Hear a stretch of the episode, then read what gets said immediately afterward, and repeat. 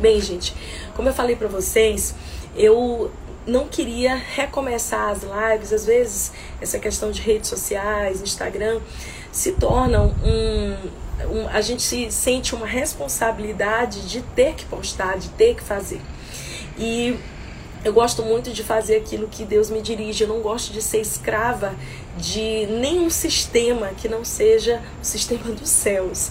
E eu entendo que isso aqui que Deus nos deu, assim como os grupos devocionais, que hoje tem quase 11 mil mulheres que recebem essas mensagens, áudios diariamente na comunidade Pink Power, são ferramentas, são plataformas, são púlpitos. É como disse John Wesley, o meu púlpito é o mundo, são portas que o Senhor abriu e eu estou aqui para usar essas portas como uma voz, mas sobretudo entendendo do meu papel é, como serva de Deus, servindo o povo de Deus, estando, sobretudo, ouvindo a voz de Deus.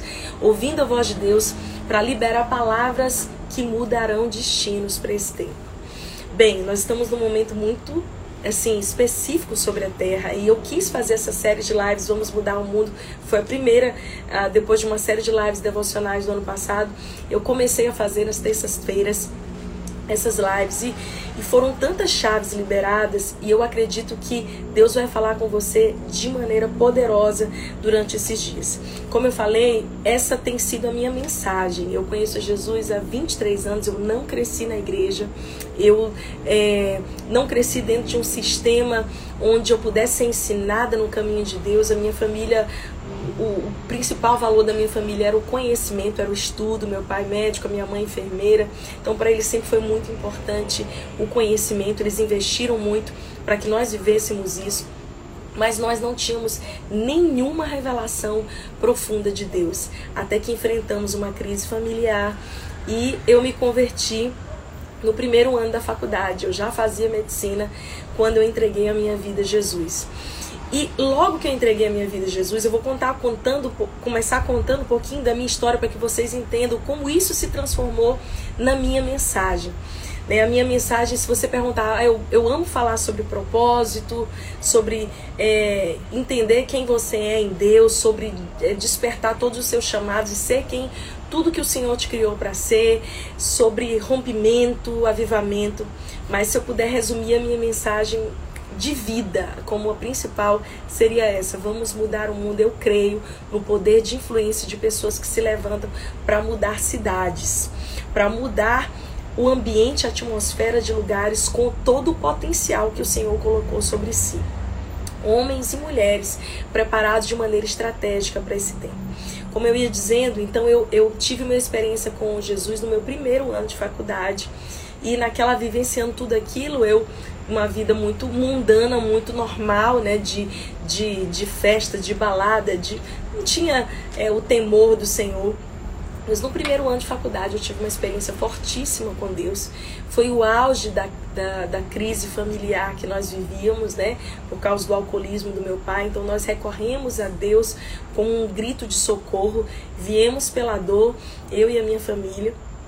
E naquele ano eu me apaixonei por Jesus de uma maneira tão, tão, tão, tão intensa. Quando eu conheci do amor de Deus de uma maneira tão intensa, eu fiquei completamente apaixonada. E na minha época, provavelmente se você se converteu na década de 90 ou início dos anos 2000, a mensagem que era pregada é: se você tem um chamado, logo que eu me converti, eu entendi que eu tinha um chamado de pregar as nações, que eu era chamada por Deus para cuidar, para pastorear pessoas, como ministra de Deus. Eu sempre amei cantar, então eu achava que meu chamado era ministrar louvor, era viajar, era, era ser missionária, era ser pastora. Logo nos primeiros meses, no meu lugar secreto, no meu quarto, eu fui daquela época de orar horas, cara no pó, cara no chão e eu orava eu clamava, eu dizia, Deus me usa, me usa para abalar as nações, me usa.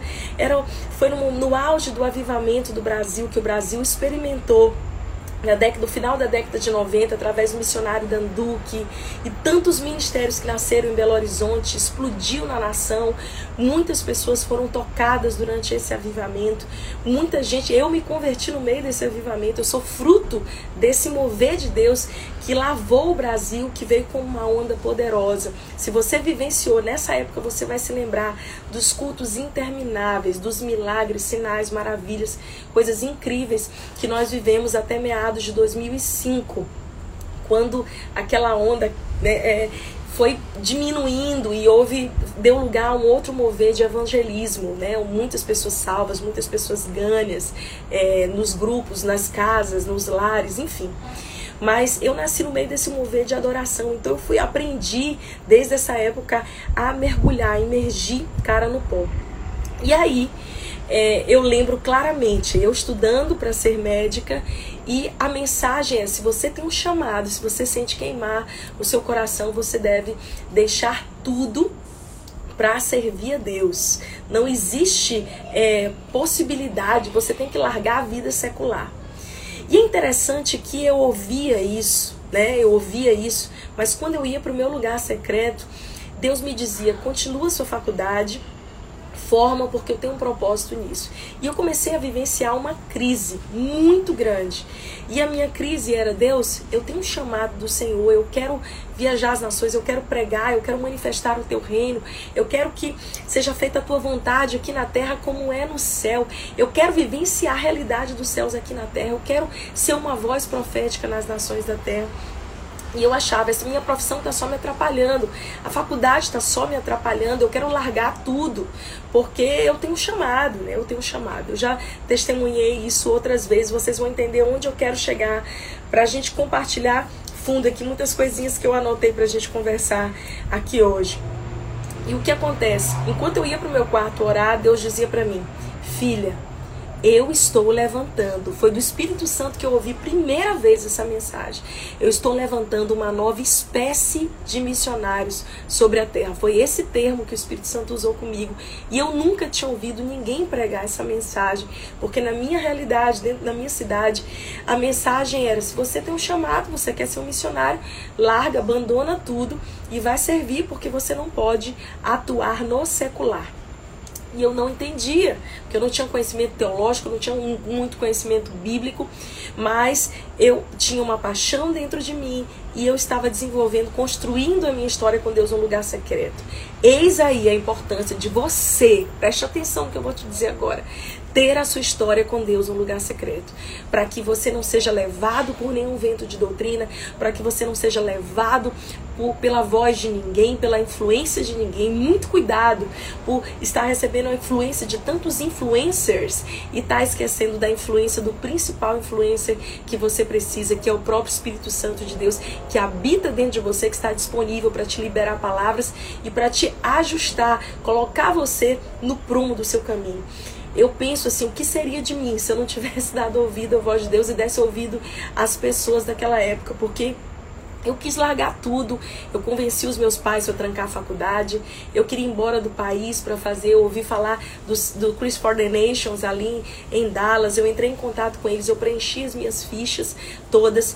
E com tudo preparado para ir para Dallas com a autorização da minha mãe, do meu pai. Eles falaram comigo: você vai, vai passar um ano, dois anos, mas quando você voltar, você vai concluir a faculdade. Eu falei: ok, mas eu quero seguir meu chamado. O Espírito Santo falou comigo dentro do carro quando eu estava indo para o colegiado do curso para avaliar o trancamento da minha matrícula na federal, Deus falou comigo: você não vai para lugar nenhum, você vai ficar, você vai se formar. Lembra, eu estou levantando uma nova espécie de missionários sobre a terra. Serão missionários profissionais, escute agora, que entrarão em todas as esferas de influência e irão transformar o mundo eu me emociono de lembrar isso porque quando eu vi isso, hoje essa mensagem é muito pregada. Muito. Provavelmente você já ouviu. Mas eu não ouvi de ninguém. Deus falou comigo no meu quarto, no meu lugar secreto, quando eu estava prestes a abandonar uma carreira secular para viver simplesmente ministerialmente. Deus falou comigo claramente. Eu não sabia nada sobre montes de influência, eu não sabia nada nessa época sobre nós podermos usar o nosso trabalho para glorificar a Deus e sermos ali ministros em tempo integral. E aí o que acontece? anos se passaram. Eu formei, quando eu formei eu ainda tinha essa crise. Eu peguei o meu diploma, meu pai já tinha falecido. Eu fui no meu quarto, eu tranquei a porta do meu quarto, falei: "Tá aí, Deus". Joguei o diploma no meio da minha cama e agora eu posso seguir o meu chamado? E Deus falou comigo: "Não, você vai ficar e você vai trabalhar". E para mim a maior renúncia de todas foi ter que ficar, porque eu achava que eu estava pronta para viver do ministério, era o meu sonho eu estava para casar com Fred, Fred tinha um chamado ministerial muito lindo, então eu acreditava que eu estava na hora, era o timing correto de deixar. E quando eu fui orar mais uma vez, pela segunda vez, Deus me disse: não, você não vai para lugar nenhum, você vai ficar e você vai trabalhar. E eu achava que a medicina naquela época eram só as minhas tendas. A gente sabe que o apóstolo Paulo fabricava tendas e fabricou sempre, né, durante todo o seu ministério, como uma forma de manutenção e impulsionamento missionário do seu próprio ministério, para que ele pudesse ter recursos para investir no reino, e isso deu a ele uma maior possibilidade de ir e de vir. E o que acontece? Eu achava que eram só as minhas tendas, porque eu ainda tinha uma mentalidade dualista. Presta atenção.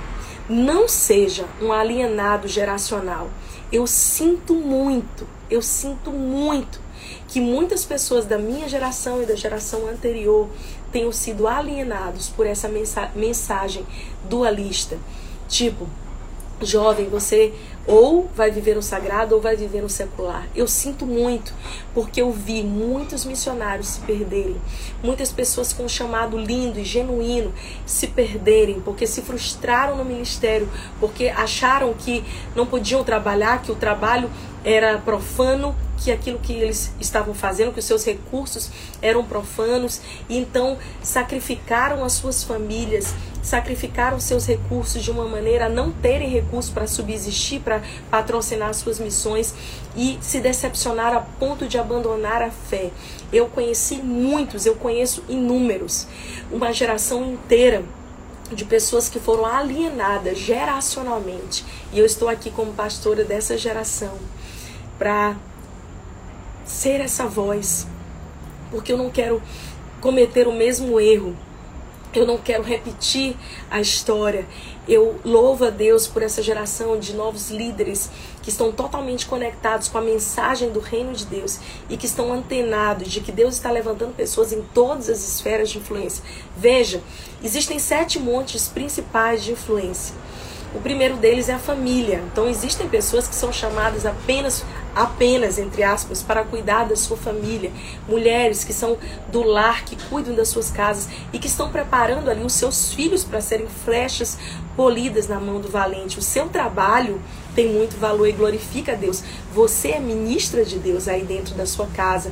Não se diminua jamais porque você não está no mercado de trabalho. Talvez o seu chamado, o seu principal ministério seja exatamente isso, porque nós precisamos entender que nós somos criados por louvor da glória de Deus. Então, tudo que diz respeito a nós é para ser consagrado, é para ser santo, santificado ao Senhor.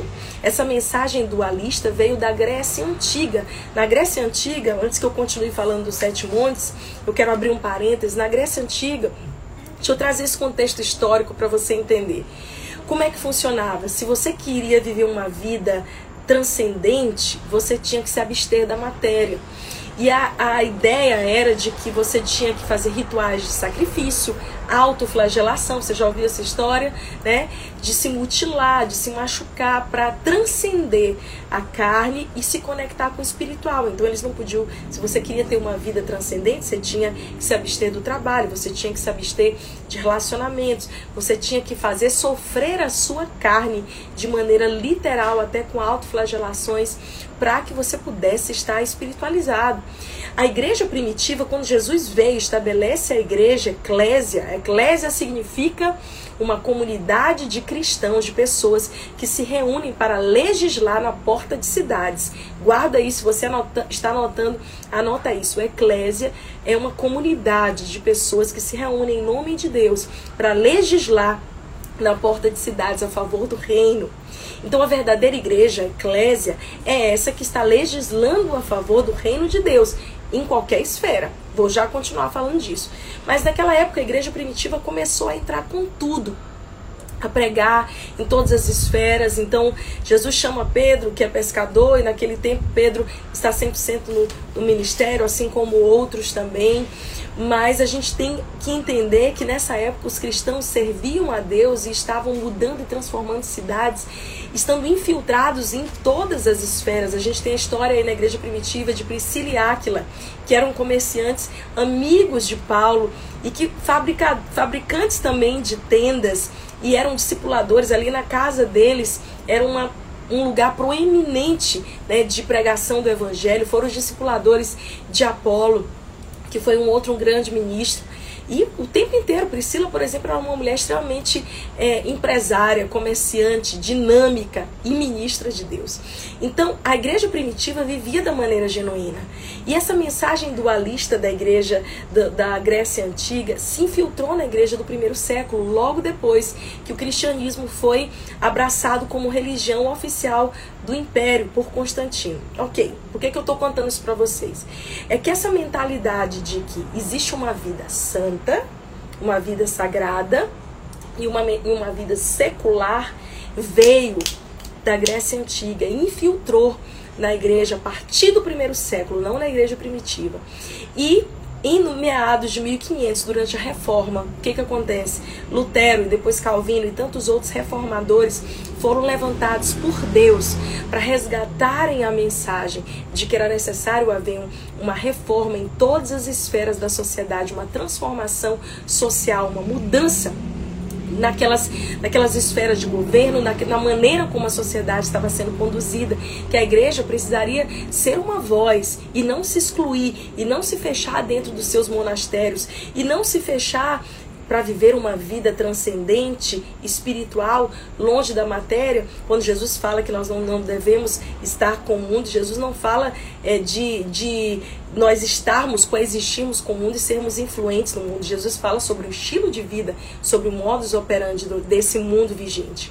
Então, Jesus veio e usou os reformadores para trazer essa mensagem de que é necessário que vocês estejam em todas as áreas da sociedade fazendo transformação. E ao longo da história, a gente vê vários momentos onde a igreja se abre e a igreja se fecha dentro de quatro paredes. E eu acredito que aquele avivamento, final da década de 90, início dos anos 2000, foi precursor desse entendimento da igreja fora das quatro paredes. E aí, queridos, eu preciso te trazer essa realidade bem aqui. Em Mateus 5,16, Jesus diz: Assim brilha a vossa luz diante dos homens, para que os homens vejam as vossas boas obras e glorifiquem ao vosso Pai que está no céu. Se existe uma hora que nós precisamos brilhar, é agora. No momento onde há tanta escuridão, onde há uma crise instaurada, essa é a nossa mensagem. Deus quer usar você como uma voz profética para trazer luz em todas as esferas da sociedade. Eu não sei qual é a sua função, eu não sei qual é o seu chamado, eu não sei qual é a sua profissão, mas eu preciso te dizer dizer, você é um ministro em tempo integral. Tira da tua cabeça que Deus só usa pastor, mestre, evangelista dentro do sistema natural que nós conhecemos do sistema eclesiástico. Deus usa todo aquele que ele enche do Espírito Santo. Todos nós fomos criados, Efésios 2:21, criados para o louvor da glória do Senhor. Todos nós estamos aqui para manifestar a glória do Senhor. E como eu falei dos montes de influência, quais são eles? Família, que talvez você seja chamado para viver e, e, manifestar o reino de Deus nesse monte, né? Igreja, talvez você seja chamado para estar só dentro da igreja, instituição, exercendo os seus dons, exercendo as suas habilidades. Negócios, talvez você seja chamado para atuar no ramo dos negócios, empreendedorismo. Eu acredito, a palavra que Deus me deu ano passado, é que o monte que ele vai derramar, avivamento, e usar de maneira poderosa para a expansão dessa mensagem, desse, do seu reino nessa última hora. Esse monte do business, dos negócios é, é assim, fundamental. Eu acredito essa pandemia ela trouxe uma mobilização de recursos Então, dinheiro tem saído da mão de pessoas é, que têm gerido mal para pessoas que têm buscado alinhar a sua vida com Deus. Também está nas mãos de pessoas que estão antenadas do ponto de vista ruim, né? Mas que são espertas e sagazes. E nós, filhos de Deus, precisamos estar conectados com Deus para alinhar a nossa vida e, se for preciso, nos posicionarmos dos montes, do monte de influência dos negócios para receber essa chave. Se você está me assistindo agora e você já pensou em empreender, em fazer o seu negócio, eu creio que essa é a hora oportuna de você virar essa chave. Porque há uma mobilização de recursos. Você pode dizer assim, pastora, mas está em crise, está tudo fechando. Mas é justamente quando está em crise que Deus pega o momento de crise para que você possa produzir o seu melhor azeite, o seu melhor óleo. Outro monte de influência, mídia. Nós nos calamos durante muitos anos, preste atenção no que eu vou te dizer. Durante muitos anos a gente se trancou confortavelmente dentro das nossas quatro paredes de igreja para adorar a Deus ali, esquecemos que existe, existem cidades que precisam ser ganhas, existem pessoas que precisam dessa mensagem e que muitas vezes eles não vão ouvir essa mensagem da boca de um pastor, de um evangelista, mas vão ouvir através da boca de um médico, de um professor, de um educador, de alguém que está na mídia e que vai ser porta-voz dessa mensagem. Talvez seja você que não tem o título de um pastor, mas que vai ser usado para ali, na sua função de influência, como uma voz de, influ, de influência para transformação é, daquele lugar. É você que Deus quer usar como ministro em tempo integral. Para de separar o que é secular e o que é sagrado. Tudo que diz respeito a você é sagrado. Você sai para padaria para comprar pão, pão Ali você é ministro de Deus em todo o tempo, dentro da sua casa. Precisa ser céu na terra. Muita gente vive tanto esse dualismo que vai para a igreja, né? Vive ali os seus momentos gloriosos de adoração, mas dentro da sua casa estão totalmente distantes de Deus, com a sua família é, é, desestruturada, com a crise no casamento, na crise na criação dos filhos, porque não tem vivido a realidade do reino dentro das suas casas. No momento que a gente entende que nós somos ministros em tempo integral, integral, tudo muda, porque a gente entende que é da nossa casa para a igreja, para onde nós formos, nós carregamos uma mensagem, nós carregamos a presença de Deus nas nossas costas. Não existe separação. É interessante quando Davi foi carregar e levar a arca de volta para Jerusalém. Primeiro ele manda o, a, o paramento, né? Ali os carros de boi e tudo mais. E a gente sabe o que, que aconteceu. Uzá, que era um dos transportadores, quando foi segurar a arca que ia tombar, ia cair, foi fulminado. Porque existe um preceito, uma maneira de se carregar, existia de se carregar a presença de Deus, que continua existindo. Esse é um princípio perpétuo. Naquela época, os, a, a, arca da aliança, que simbolizava a presença de Deus, precisava ser carregada nas costas dos sacerdotes, dos levitas. E a Bíblia fala que depois desse incidente trágico, Davi então orienta do jeito certo, do jeito certo. E ele diz: olha, de agora em diante, os levitas vão levar, vão à frente né, com adoração, e a cada seis passos eles vão sacrificar ao Senhor. E assim a arca chegou na, em Jerusalém, eles puderam receber o símbolo da presença de Deus. Hoje, nós não temos mais levitas, nós não temos mais arca de maneira literal, mas nós temos a presença de Deus e a presença de Deus ela tem que ser carregada nos nossos ombros, ela tem que ser carregada nas nossas vidas. É, eu amo quando Pedro e, e Tiago, João estão ali no Monte da Transfiguração, recebendo a maior revelação de todas, né? Eles foram privilegiados de estar com Jesus, de ouvir né, da boca do próprio Deus que Jesus era o Messias, era o filho muito amado. E eu entendo Pedro quando ele diz assim: Jesus, vamos fazer uma tenda e ficar aqui porque tá tão glorioso, essa tua presença tá tão maravilhosa. Quem que não ama ficar na presença de Deus? Muita gente até pede para morrer, Deus me leva. Na verdade, você tá pedindo para morrer porque você tá com covardia de enfrentar os seus dilemas, as suas crises, vencer os seus problemas e de dizer, Deus, eu quero carregar a tua presença diariamente por onde eu for. Muita gente que pede para morrer covardemente quer fugir das suas responsabilidades e dos problemas mal resolvidos da sua história. Pedro disse: Jesus, vamos fazer uma tenda aqui que é melhor a gente ficar aqui, não tem problema, não tem crise, não tem gente reclamando. Mas a Bíblia fala que depois daquela experiência gloriosa, eles precisaram descer aquele monte. Olha que coisa poderosa e profética para nós esses dias nós nos enchemos, eu digo que as nossas igrejas, esse é o meu linguajar de, de ex-militar, né? São como quartéis generais. Ali nós recebemos a palavra, a instrução, nós recebemos toda a ferramenta, o poder, as armas através da adoração, da oração. Somos cheios e preparados, estou treinados para sairmos dali do nosso quartel general e fazermos uma revolução no mundo. Você que está me assistindo agora, nunca mais se diminua, porque você não, não tem uma função ministerial como você imaginou. Porque talvez Deus nunca tenha te chamado para esse formato que você imaginou, que você configurou na sua mente. Talvez você diga, ah, eu sou frustrado. Deus me fala isso agora.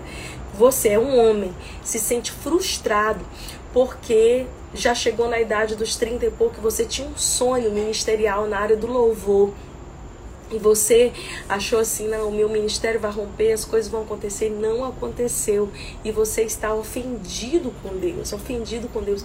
Mas quem disse que Deus te chamou só para isso? Quem disse que você, que você recebeu só essa habilidade de Deus?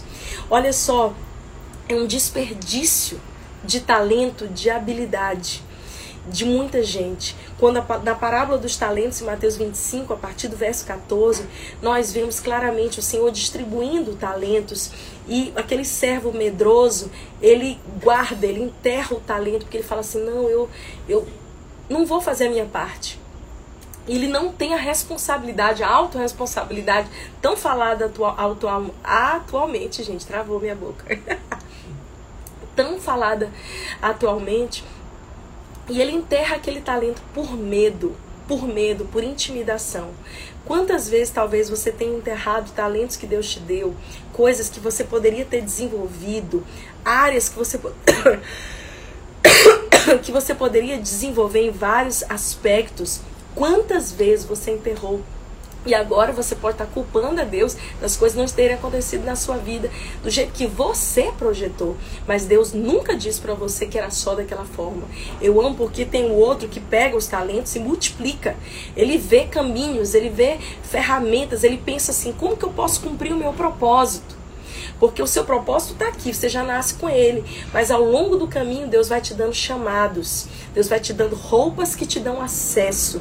Inclusive, eu vou lançar a nova turma do curso Vive o Seu Propósito agora no final de março, começo de abril. E eu te espero lá. Porque uma das coisas que eu mais escuto são pessoas que estão em crise em relação ao seu propósito. Quem eu sou? O que, que eu faço? Eu tenho certeza que Deus vai te ajudar e, e, esse curso pode te ajudar nesse sentido, porque é, eu foram anos que eu passei para identificar o meu chamado, o meu propósito e entender que, né, que meu propósito estava aqui, que ao longo da minha vida eu poderia ter roupas de chamados diferentes. Deus podia me vestir de maneira diferente, como já me vestiu de médica, como já me vestiu de tenente do Exército Brasileiro, como professora de faculdade, como pastora, ministra de louvor, missionária. E eu vou te dizer mais. Eu quero ser tudo aquilo que Deus me criou para ser, nada menos. E você, me escuta agora, foi criado por Deus para ser tudo. Quem disse que você não pode? Quem disse que você só serve a Deus de uma maneirazinha que você botou de maneira medíocre na sua cabeça? De que eu só sei cantar, eu só sei tocar. Ah, esse é o meu, meu, meu minha função. Que é isso? Às vezes a gente limita a Deus e a gente não se responsabiliza de multiplicar os nossos talentos. Olha só, a Bíblia fala que na última hora o Senhor volta e você vai ter que prestar contas daquilo que o Senhor colocou nas tuas mãos.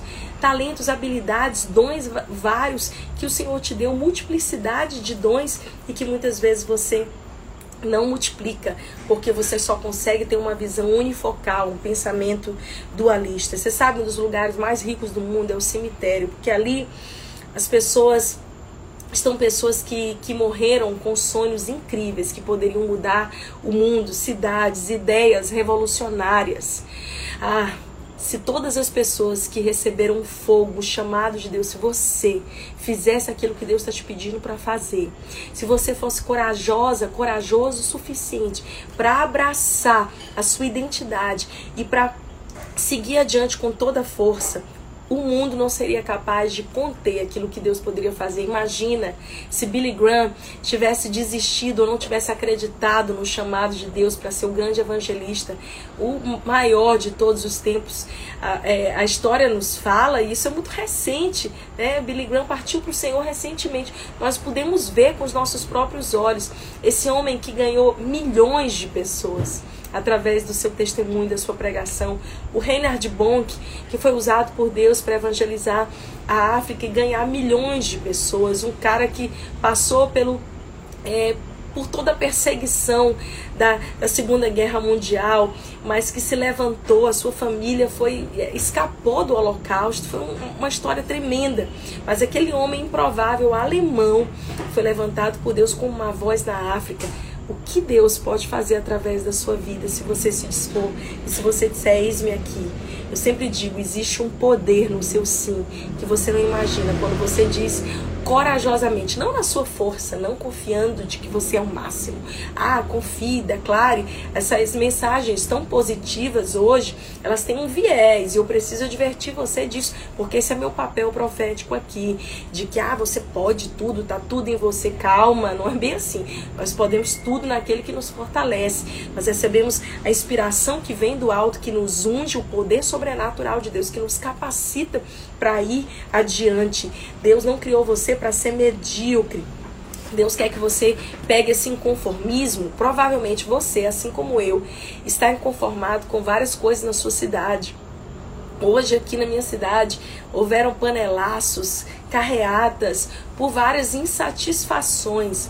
Mas e se a gente pegar esse santo inconformismo, essa insatisfação, mais do que fazer panelaço, carreata, que tem o seu efeito, mas nos levantarmos como voz em todos os montes de influência. De que maneira? Eu vou falar mais sobre isso nos próximos dias, né? Eu falei, é, é, só relembrando aqui os montes de influência: família, igreja, é o monte eclesiástico, artes é, e entretenimento, mídia, é, governo, né, áreas de governo, negócios, business, educação. Então a gente precisa entender que Deus nos usa e nos levanta na linguagem que eles conhecem. E a linguagem que eles conhecem, qual é, pastora? Como que eu posso me infiltrar e fazer diferença e ser essa voz poderosa de mudança? Estude, se capacite, seja o melhor na sua área. Sabe por quê? Porque quando é, alguma voz de injustiça se levantar, quando alguma voz que estiver contrária a esta palavra e o princípio imutável da palavra de Deus vier, você pode se levantar como uma voz em favor da justiça do reino de Deus. É o que Jesus disse em Mateus 6, essa é a nossa missão de vida.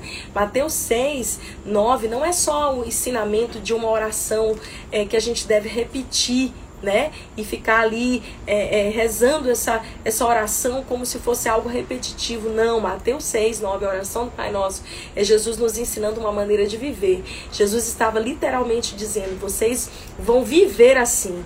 Pai nosso que estás no céu, santificado seja o teu nome, através da minha vida.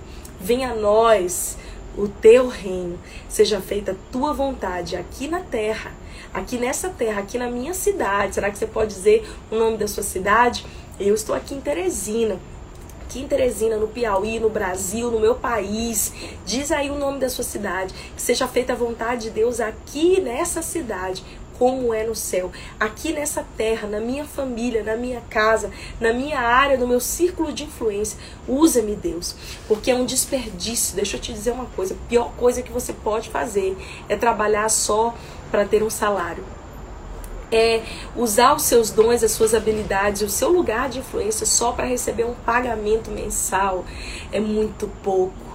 É muito pouco você estar no seu trabalho só para pagar as suas contas, os seus boletos. Deus não te criou para esse estilo de vida medíocre. Você está aí para muito mais. Você vai se prosperar, Deus vai te abençoar, vai haver recursos no nome de Jesus. mas você está aí de maneira estratégica para mudar cidades. Use esse santo inconformismo que talvez esteja no teu coração agora, com a tua situação, com a tua família, com a tua cidade, essa santa indignação, mais do que uma revolta social, ou usar a sua voz de uma maneira leviana nas suas redes sociais, como alguém sem sabedoria alguma, como nós vemos diariamente aqui todos os dias. Use a sua voz com sabedoria e graça. Eu lembro de Neemias, que primeiro se entristeceu com uma notícia de que a sua cidade estava, cidade dos seus pais, Jerusalém, estava com os muros derribados. Ele se entristece, ele chora, ele lamenta. Isso fala muito da nossa humanidade, de como é normal e a gente deve vivenciar os dias de tristeza, de luto, de olhar para a situação e reconhecer. A gente não tem que fingir. Né? Essa coisa da. Eu acho interessante que até a Susan David, que é a escritora do livro Agilidade Emocional, ela fala de que esse excesso de positividade fala, não, tá tudo bem, como se a gente estivesse vivendo uma mentira, isso não é bom. Não é bom porque você não consegue sustentar a longo prazo. É importante você encarar de frente então, é, eu vejo, na, biblicamente, é, Neemias fazendo isso. Ele encara de frente, ele olha, ele chora, ele sente. E a gente sente também o que está acontecendo, a pandemia, todas as más notícias, as perdas que a gente tem. Meu Deus, a, a crise financeira, a gente sente. Mas o que, que isso vai gerar em nós? Isso vai gerar em nós só tristeza, lamúria, murmuração, e a gente vai usar a nossa rede social para reclamar de maneira sem sabedoria nenhuma, ou ou nós vamos pegar essa essa insatisfação, deixar gerar esse santo inconformismo e vamos dizer, Senhor, eis-me aqui. Eu não tenho todas as habilidades, eu não sei exatamente não tenho todas as ferramentas. Eu escrevi o e-book Você Pode Recomeçar, falando muito sobre a história de Neemias. Fiz uma série de estudos bíblicos agora no início do ano falando sobre isso sobre startar projetos, sobre adquirir novas habilidades, sobre crer que em cada nova estação Deus vai te dar novas habilidades. Então, pega essa santa indignação que você tem e fala, Senhor, eu não tenho toda a capacidade, mas me ajuda, me ensina. Eu tenho a mente de Cristo, eu oro sempre, sabe? Quando eu não sei fazer alguma coisa, quando eu não sei a solução de algum problema, eu oro por mim mesma, porque você é o maior profeta sobre a sua vida. Você sabia disso? Então, pega a sua mãozinha e profetiza sobre você. Eu falo, Senhor, eu tenho a mente de Cristo. Eu não aceito não saber isso, não. Eu, eu creio na tua palavra. Eu oro em concordância com a palavra. E existe um poder quando nós oramos e intercedemos e apresentamos as nossas causas a Deus em concordância com a palavra. Não é só porque eu quero, só porque eu estou estabelecendo diante de Deus. Deus não é meu servo. Eu é que sou serva dele. Eu sou filha amada dele. Eu não tenho que botar Deus na parede. Deus, eu exijo eu quero, eu é, requiro isso. Gente, vamos parar com isso, por favor. Você Filho amado de Deus, você tem que se submeter à vontade, ore em concordância com a palavra e você vai ser bem sucedido. Pedir e dar-se-vos a boa medida, recalcada, sacudida, transbordante. Olha o que a palavra de Deus nos ensina sobre Neemias. Ele pega e a Bíblia fala que um simples copeiro se levanta como um reconstrutor daquela cidade. Esse cara se transformou num engenheiro, ele se transformou num líder de exército, ele começou a fazer um monte de coisa que ele não imaginava. Olha o que Esther, uma órfã, eu amo a história de Esther, isso me mexe profundamente, porque eu me vejo muitas vezes, né, eu me inspiro nessa mulher que tinha tudo para dar errado, tudo, tudo, ela não tinha uma história favorável, ela não cresceu com as credenciais para ser usada por Deus. Eu não cresci com as credenciais, eu não cresci debaixo de palavras proféticas desde a minha infância. Como os meus filhos estão crescendo. Eu sou totalmente uma improvável, alguém que foi tocada pelo Espírito Santo, transformada, recebeu uma mensagem de vida e tem pregado pela graça pela misericórdia de Deus. Esther, ela pega tudo aquilo, mas ela acredita naquilo que ela escuta do seu primo Mordecai, que é a própria tipificação do Espírito Santo, dando orientações, a colocando, adentrando aquela menina no, no lugar de influência dela. E eu acho lindo como ela veste os seus vestidos reais e ela entra para interceder. Se não fosse por causa de Neemias, de Esther, de José, de Moisés, o povo judeu tinha sido extinto. Você sabia disso? E Esther, acho que é a única mulher que foi usada por Deus. Se não fosse por causa de Esther, todos os judeus tinham sido massacrados, destruídos por causa de um edito de Assuero. Então, onde que isso se encaixa no nosso contexto? Eu sempre gosto de ser muito bíblica, porque eu acho que que eu tô cansada de assistir muita coisa, pelo menos não me edifica que é só falação. Eu gosto disso aqui. Eu acho que a palavra de Deus ela nunca passa. Tudo passa. A opinião da Flávia passa. É, vozes podem passar, mas a palavra de Deus nunca passará. E esse tem sido meu prazer. É, é, não se intimide, abrace a palavra de Deus, seja bíblico, seja tudo que Deus te criou para ser. Não é, deixe o seu ministério de maneira medíocre, né? Alguém que vive assim, estou vivendo de maneira medíocre porque eu acho que eu só funciono para Deus, eu só sirvo para Deus se for desse jeitinho. E o Deus da multiplicidade de dons, habilidades e de talentos que pode te ajudar e te dar a graça de recomeçar quantas vezes forem necessárias. Por último, antes da gente orar aqui nessa live, nas outras lives eu vou falar de coisas mais específicas, sempre trazendo conhecimento bíblico aqui compartilhando com vocês sobre o que, que é o poder de transformação do mundo. Hoje eu quis trazer um pouquinho do contexto histórico e como nós, como igreja, precisamos nos posicionar. Mas nas próximas três terças-feiras eu vou falar mais do aspecto profético atual. Uma coisa que você precisa entender, meu querido, minha querida, next level, new level, new battle. Então, novo nível, novas batalhas. Olha bem para mim aqui. Não ache que porque você está no novo nível agora, o teu nível de batalha vai diminuir. Isso não é verdade.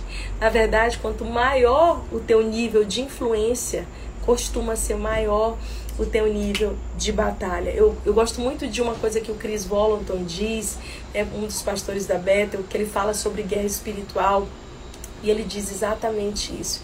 Ele conta que na época é, ele usa a figura, né, para que para explicar isso quando o Obama foi eleito presidente, ele fala, um dia antes do Obama ser eleito presidente, ele tinha ali os seus seguranças particulares, gente protegendo ele, afinal de contas ele era um candidato da nação com uma superpotência mundial. Mas no dia seguinte que ele foi eleito, ele não só tinha os seguranças pessoais, como ele tinha todo o serviço secreto americano, o FBI, a CIA e todos o Pentágono tudo protegendo aquele homem, porque a partir do momento que ele aumentou o nível de responsabilidade, de exposição e de perseguição, se tornando alguém mais visado e perseguido, maior foi a sua proteção. Então presta atenção. Nunca mais se intimide pelo inimigo, pelas afrontas, pela pressão que você está passando. Se você tem orado para que Deus te leve a um novo nível, pode ter certeza que o nível de pressão vai aumentar.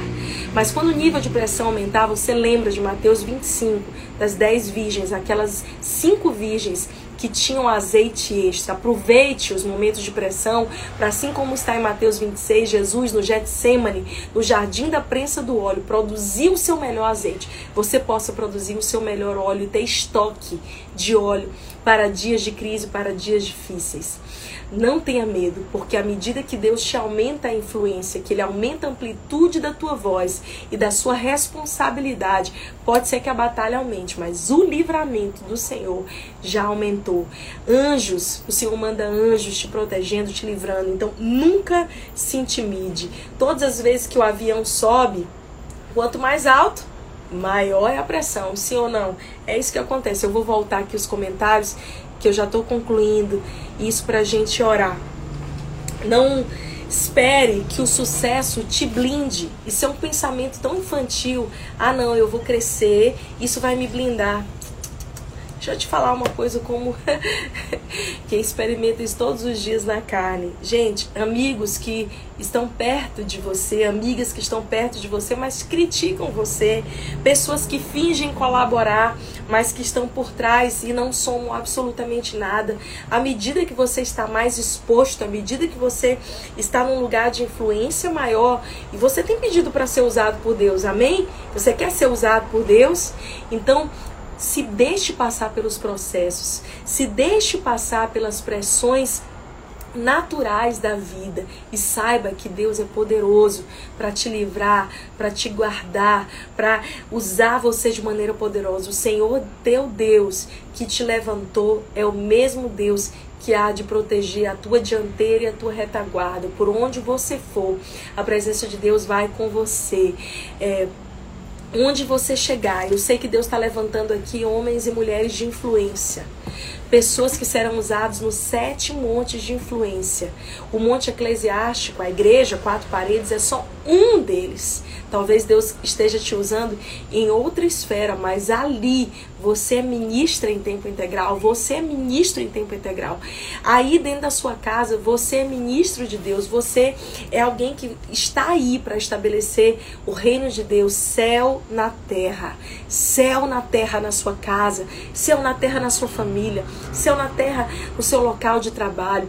Você é essa pessoa que vai dizer assim diz o Senhor e entrar em lugares. Eu esses dias falava com alguns discípulos e eu dizia para eles, gente, eu prego essa mensagem há 23 anos.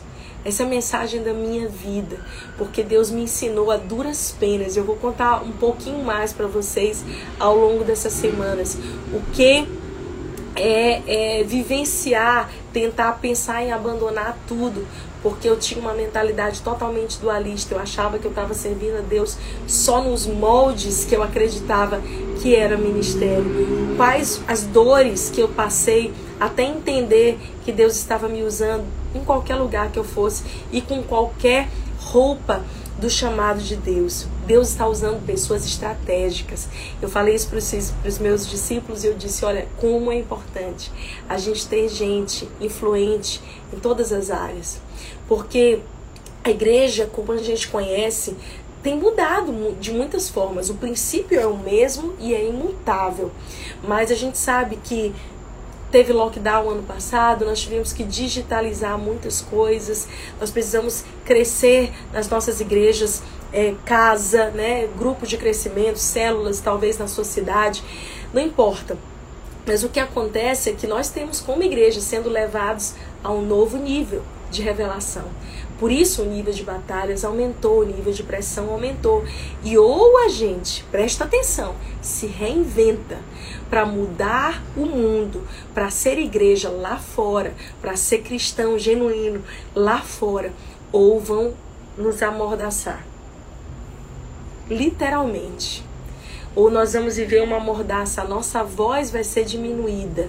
Nós vamos receber aí literalmente uma mordaça que vai impedir que a nossa voz chegue lá. Talvez eu não tenha dentro no púlpito, né, dentro da minha igreja, no púlpito, um grande nível de influência que possa mudar governos, mas talvez outras pessoas com outras funções tenham. Talvez outras pessoas que estão dentro de hospitais agora nessa crise é, do Covid possam pregar e salvar pacientes que estão no leito de, de morte. Deus está usando pessoas de maneira estratégica e é você que é essa pessoa. Eu quero orar por você agora. Oh Deus, eu, eu te agradeço. Te agradeço por essa primeira live. Vamos mudar o mundo. Eu sei, eu quero, Senhor, profetizar que as próximas terças-feiras serão como ah, Senhor, tochas, chamas vivas queimando dentro do nosso coração e nos preparando para viver de maneira profética esse tempo. Deus, no nome de Jesus, que nós não sejamos calados, que a nossa voz não seja diminuída, mas levanta, Senhor, homens e mulheres que sabem quem são no Senhor, pessoas que sabem do seu DNA, que sabem do seu propósito e que vão até o fim pelo Senhor pelo reino, pelo rei, que não se intimidarão, que não se calarão, que não se venderão, que não se, se restringirão, Senhor, a estar seguros dentro de quatro paredes, chorando acuados. Deus, no nome de Jesus, eu oro agora, levanta, Senhor, um exército de homens e mulheres destemidos, valentes e corajosos, que vão se levantar para influenciar em áreas de governo, em áreas da mídia, entretenimento, artes de maneiras diversas, que vão influenciar famílias, Senhor, que vão entrar em esferas da educação e que vão fazer uma verdadeira revolução. Nós clamamos, Senhor, por avivamento, por mudança. Eu oro, Senhor, para que cada pessoa que amanhã acorde, ah Deus, e possa ir trabalhar, entenda que o seu trabalho é muito mais do que só o seu sustento. O seu trabalho é a sua plataforma, é, Senhor, o seu púlpito de pregação. Levanta-nos, Senhor, da maneira que o Senhor quiser, não da maneira que nós projetamos, não da maneira que nós idealizamos, às vezes até pequena e religiosa e mesquinha, mas amplia a nossa mentalidade e nos dá a visão de águia para entrarmos de maneira forte e poderosa. Eu quero profetizar sobre homens e mulheres aqui desse lugar, pessoas que se frustraram ministerialmente dentro das igrejas e você acha que você não serve mais a Deus e você decidiu seguir outra carreira e você sente que, que a sensação que você tem é eu trair Deus. Eu traí Deus porque eu deixei o meu ministério. Quem disse que o que você está fazendo agora não pode ser também ministério? Quem disse que aquele teu sonho juvenil de exercer ministério só de uma maneira, ah não, eu quero cantar para Jesus, eu quero viajar com meu ministério, eu quero fazer aquilo, eu quero pregar. Você idealizou de uma forma, mas você estava vendo só uma nuance do teu chamado, uma nuance do teu chamado e Deus está te chamando para muito além disso, para te levar para um novo nível. Eu oro, Senhor, levanta aqui pessoas que serão vozes de influência em várias cidades do Brasil. Eu oro agora, Senhor, no nome de Jesus, que a igreja não se intimide, mas que nós nos levantemos preparados, preparados de maneira profética para esse tempo, Senhor. Gente que vai vestir a sua armadura, vai colocar o seu coturno e vai se levantar no nome de Jesus como essa voz de influência. Eu creio que você pode ser essa voz de influência para esse tempo, amém? Eu creio que Deus vai te levantar talvez de uma configuração diferente. Não na configuração religiosa, não numa configuração ministerial que você imaginou. Talvez o teu título seja outro, talvez seja doutor, talvez seja outro outro título, não sei, não importa, mas o que importa é que você é ministro de Deus aí onde você está. E eu quero aqui, como pastora dessa geração, no nome de Jesus, profetizar e liberar essa geração para ser tudo o que Deus a criou para ser, nada menos, uma geração livre, que não separa o que é sagrado e santo, mas uma geração que sabe quem é em Deus e que tudo aquilo que faz é consagrado ao Senhor. Que toda profissão, que tudo aquilo que o Senhor colocar nas tuas mãos seja para a glória dele, no nome de Jesus. Eu vou deixar essa live salva aqui no nosso IGTV, foi só a primeira e já foi poderosa, bombástica. Chama mais pessoas para a próxima live de terça-feira, às 22 horas. Convida pelo menos cinco amigos e eu vou deixar salva aqui no IGTV e você pode compartilhar. Comenta, fala comigo que Deus falou com você, pode repostar aqui as tuas anotações, algo que Deus falou especificamente com você. Eu amo ler, isso me edifica tanto, de verdade mesmo. O que a impressão, aquilo que Deus colocou no, no seu coração, comenta aí, me marca e compartilha essa live para que outras pessoas que estão vivendo com a mentalidade obscurecida possam ter definitivamente a sua mente aberta e alinhada com a perfeita vontade de Deus para cumprir os seus propósitos. Amém?